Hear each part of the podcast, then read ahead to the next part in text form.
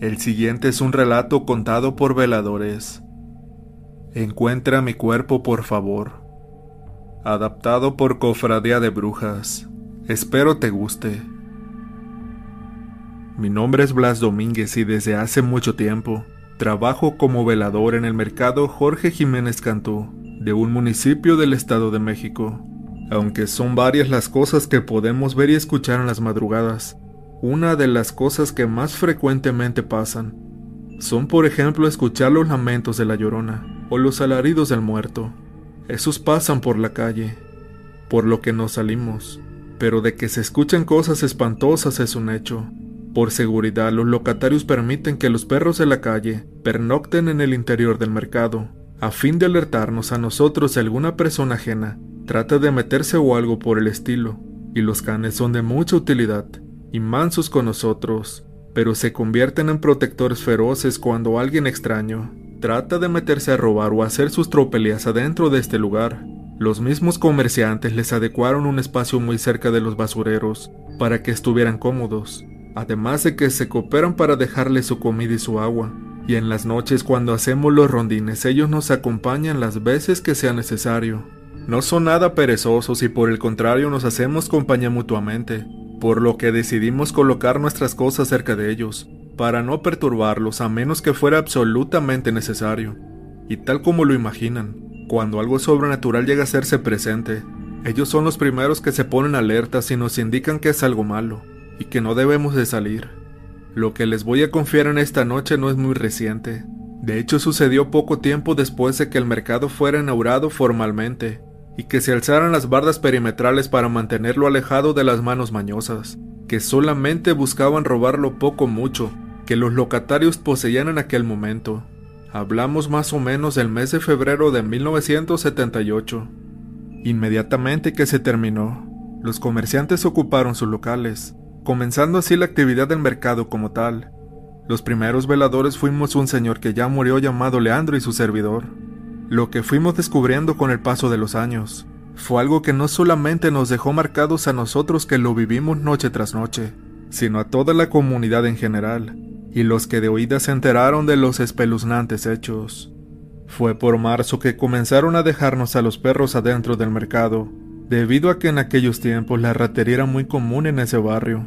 Desde un principio los fieles canes nos avisaban e incluso lograron ahuyentar, más de una vez a los ladrones que querían colarse.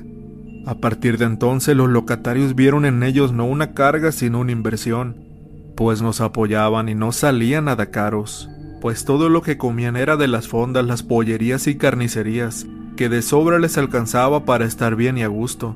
Y fue también que los vecinos comenzaban a contar acerca de los espantos que se escuchaban por las noches, y que los perros al percibir aullaban y se ponían en alerta impidiéndonos salir pues sabían que era algo peligroso.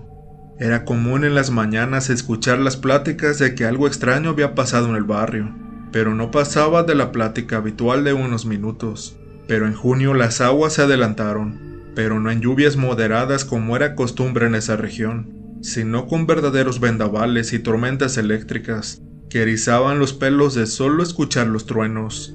Muchas veces iba la luz, y era cuando las cosas se ponían feas, en esas ocasiones muchos vinieron a revisar sus puestos de noche para ver que el agua no se filtrara por los techos de lámina galvanizada.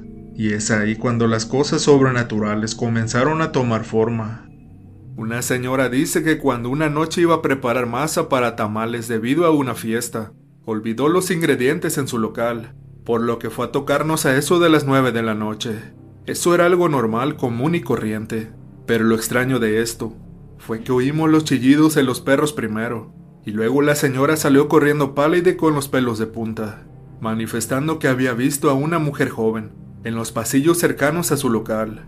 En un principio no lo tomó en cuenta, hasta que de repente esa mujer estaba detrás de ella y le tocó la mejilla con su cadavérica y helada mano, lo que evidentemente espantó a la señora, al grado de salir corriendo despavorida a buscarnos para que le acompañáramos a cerrar su local.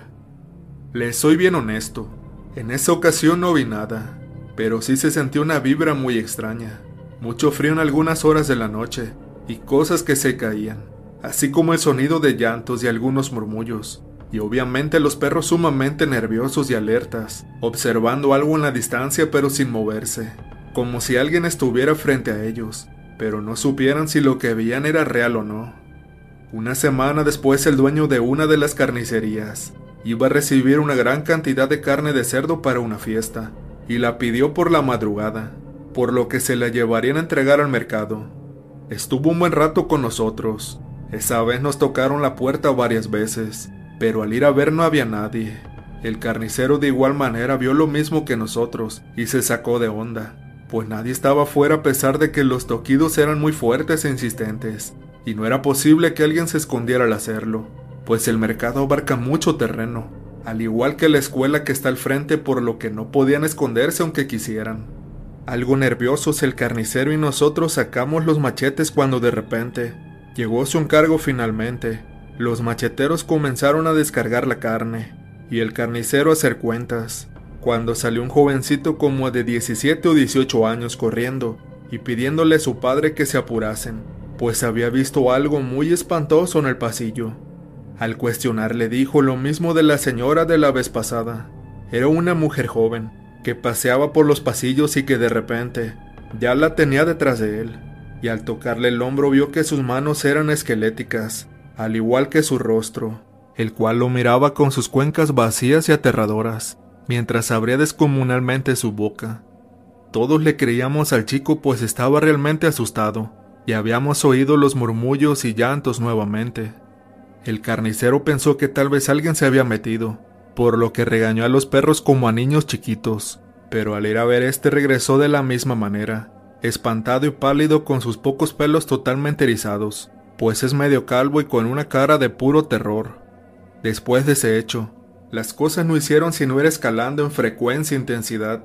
Desde que empezaba la hora del cierre a las seis de la tarde, las cosas comenzaban a ponerse pesadas, y hay de aquel o aquella que se quedara tarde a arreglar pendientes. Generalmente salían corriendo totalmente espantados y llorando.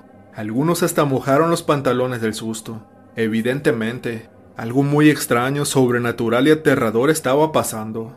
Pero nosotros no habíamos podido ver nada, pues cuando había actividad nocturna nuestro deber era el de cuidar la puerta principal, para que nadie más entrara. Por eso no habíamos tenido la oportunidad de ver al ya famoso espectro de la joven, que deambulaba por el mercado. Don Leandro pensaba que se podía tratar de la llorona o de algo similar, pero algo no cuadraba. Esa aparición no se daba durante toda la noche, sino de las 10 a las 2 solamente, y no se quedaba. Simplemente tocaba a alguien y se desaparecía, y no volvía a ser vista hasta que otro desafortunado se topaba con ella. Pero aún así, la actividad paranormal simplemente fue en aumento. Cada vez se ponía peor la cosa y llegó al grado que ni siquiera por la tarde se podía estar a gusto, pues espantaban a comerciantes y clientes por igual, movían cosas, aventaban cubiertos y botellas, tiraban los pesados tambos de basura como si estuvieran vacíos, además de que cosas se acomodaban y desacomodaban solas. En los baños la gente juraba que alguien les hablaba, y en algunas ocasiones llegaron a sentir una presencia muy pesada, y una mano helada y huesuda que los tomaba, ya fuera del hombro, les acariciaba la cara o la espalda. A una de las clientas más frecuentes la tiraron muy feo, al grado que una ambulancia se la tuvo que llevar. Pero no fue la única. A un viejito le quitaron el bastón y se cayó de cara al piso. A una muchacha en silla de ruedas una fuerza misteriosa e invisible la llevó a toda velocidad por los pasillos hasta que pudieron detenerla. En una ocasión la basura hizo un gran estruendo como si le hubieran puesto dinamita dentro, embarrando todo de pared en pared en desperdicios. Rayaban los carros afuera, rompían bolsas. Todo el ambiente comenzaba a tornarse realmente insoportable. Por las noches las cosas se empezaron a poner muy densas en el servicio. A don Leandro constantemente le iban a tocar la puerta del baño, y lógicamente al salir no había nadie. Fueron varias las veces que quisieron ponernos apoyo de parte del municipio, contratando y enviando a más veladores, pero había veces que ni siquiera la primera noche soportaban, pues casi de inmediato aquella presencia los hacía escapar despavoridos. Incluso policías municipales fueron espantados, pues en ocasiones pasaban al baño para distraerse o dormitar un rato, pero más tardaban en entrar que el espíritu de la joven en hacerlos escapar corriendo y llorando como niños chiquitos. Y finalmente en una ocasión se hizo presente frente a mí.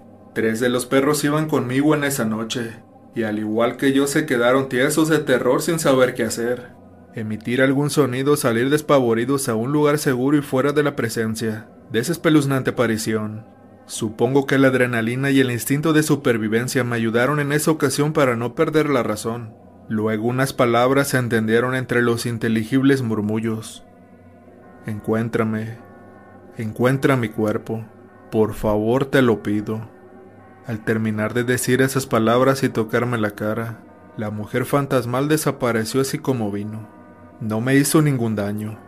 Evidentemente el susto nunca lo podré olvidar, pero ahí me di cuenta de que no era una entidad malvada ni un demonio esas palabras no me las podía sacar de la cabeza. ¿A qué se refería esa pobre mujer con su petición? ¿Cómo debía ser encontrada? ¿En dónde estaba su cuerpo? ¿Y qué quería decir todo eso? Por semanas eso me estaba ocupando la cabeza, a tal grado que me olvidé del susto. Fue mi abuela y mi madre quienes me dijeron que estaba sumamente pálido y flaco, que algo me estaba pasando y eso era verdad. Al mirarme al espejo detenidamente, Noté con horror que estaba tan pálido como un cuerpo inerte, además de haber adelgazado al grado de causar mi propio asombro. Esa semana mi abuela me llevó casi arrastrando a que me limpiaran, y créanme que sentí claramente como algo denso y muy pesado abandonase mi cuerpo rápidamente, y de ahí en más comencé a recuperar el color, el hambre y las ganas de vivir.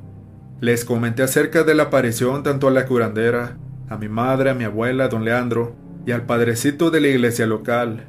Al comenzar a atar cabos todos recordaron que hacía mucho tiempo, cuando la colonia era reciente y casi no había casas, veían deambular frecuentemente a misteriosos carros de lujo, posiblemente pertenecientes a criminales.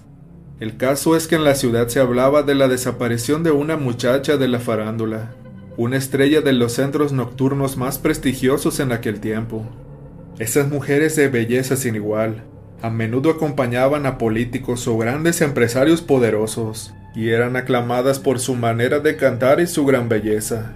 El caso es que de un día para otro, la chica ya no volvió a ser vista, relacionándola con un importante y afamado personaje de la esfera pública.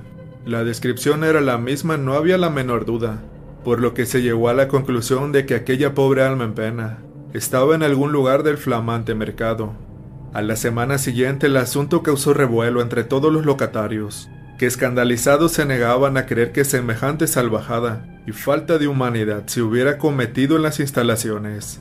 Pero aún así era peor el vivir constantemente con la incertidumbre y el temor, al espectro de la hora llamada diva, quien aterrorizaba propios y extraños por igual.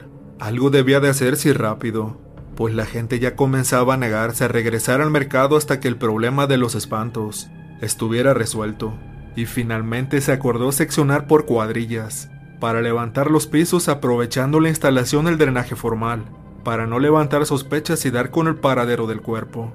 Dos semanas fue lo que duraron las excavaciones, y esas dos semanas las apariciones de la diva se incrementaron como presionando para que se apuraran. Justamente el 20 de agosto, dieron con el paradero del cuerpo. Era lamentable el estado en que la habían dejado ahí a pesar de que solo quedaban huesos y algunas prendas visibles. Era evidente la mueca de temor y dolor que el cráneo manifestaba. Tenía una perforación atrás de la cabeza y una al frente.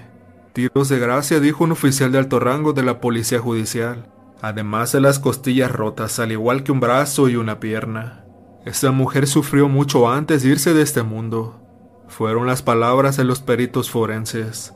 Cuando se retiró el cuerpo y resanaron el lugar donde fue encontrada, todos los locatarios sintieron el dolor que la pobre muchacha debió de haber padecido, por lo que le pidieron al padre que bendijera el lugar para poner una capilla en honor a la difunta y al santo patrono del lugar. Asimismo, los restos mortorios fueron entregados a sus familiares. La capilla tiene un retrato en blanco y negro de la difunta diva, que ahora ya en paz descansa, y tal como si lo hubiera prometido el espíritu de la joven jamás se volvió a manifestar por los pasillos del mercado, regresando la paz y la normalidad del lugar. Aunque sí es cierto que a pesar de ello, muchas cosas extrañas siguen sucediendo. pero eso es motivo para otra historia.